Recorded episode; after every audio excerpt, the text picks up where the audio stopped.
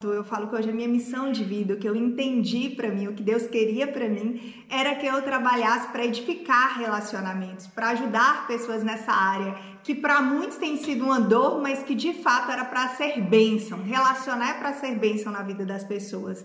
O meu propósito está associado à minha maior dor, porque os meus pais, eles tiveram um episódio que eles iam se separar quando eu tinha 10 anos de idade.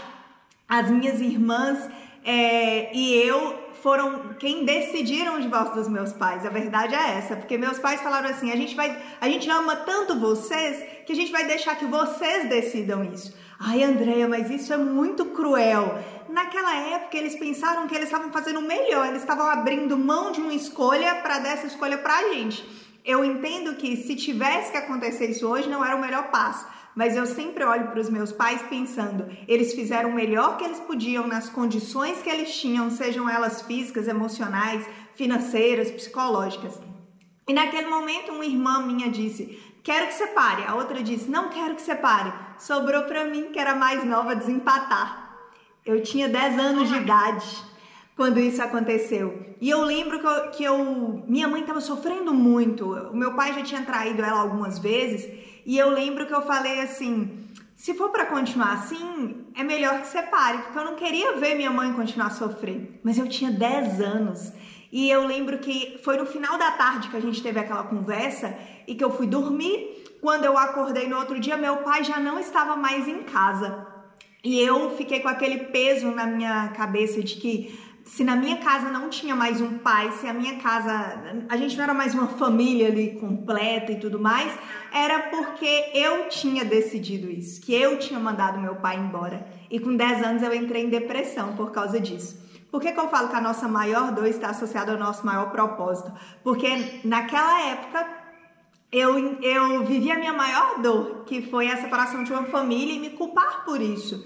E a partir daquele momento, eu lembro que eu já gostava muito de ler. E eu comecei a ler todos os livros que eu tive acesso sobre relacionamento, porque eu não queria aceitar que aquela tinha que ser uma verdade para todo mundo. Eu não queria aceitar que todo relacionamento era daquele jeito. Eu não queria, eu falei, poxa, os meus pais podem ter errado, mas eu não quero quando eu crescer cometer esses mesmos erros. O que, é que eu posso fazer para eu acertar? E eu comecei uma busca com 10 anos. E às vezes você fala assim: nossa, mas isso não é coisa de criança.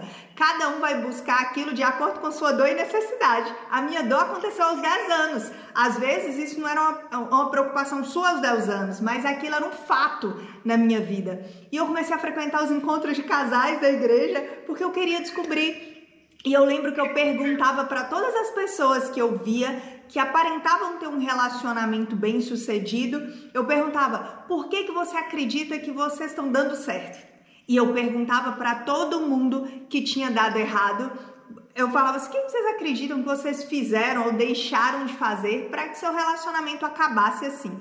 E eu fui somando essas respostas, somando. E com 14 anos eu entendi eu falo que todo sucesso, sucesso deixa pista, né?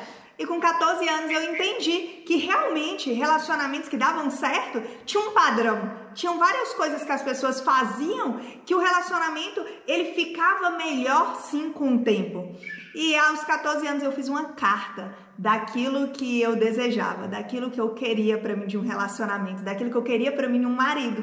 Essa carta eu coloco no final do Tamo Junto. Ao final tem a carta que eu escrevi aos 14 anos. E o Tamo Junto, os 25 comportamentos poderosos para construir um relacionamento a dois, é a soma das respostas que a maioria das pessoas me disseram que faziam para que um relacionamento desse certo. Então eu falo que é o, acúmulo, né, de 20, 20 anos, hoje eu tenho 30, comecei a estudar sobre isso aos 10, é o acúmulo de 20 anos de respostas de casais bem-sucedidos. Eu tenho 12 anos de relacionamento, tem 12 anos que eu estou com o Felipe. Eu conheci ele aos 18 anos. Foi o meu primeiro e único namorado e para mim isso é uma bênção. Eu falo que foi um privilégio fazer isso, porque eu sabia exatamente aquilo que eu queria, eu sabia o que eu estava buscando. A maioria das pessoas elas não conseguem ter é, relacionamentos bem sucedidos desde o início, porque a maioria nem sabe o que, que elas estão procurando. E a gente precisa ajustar isso aí.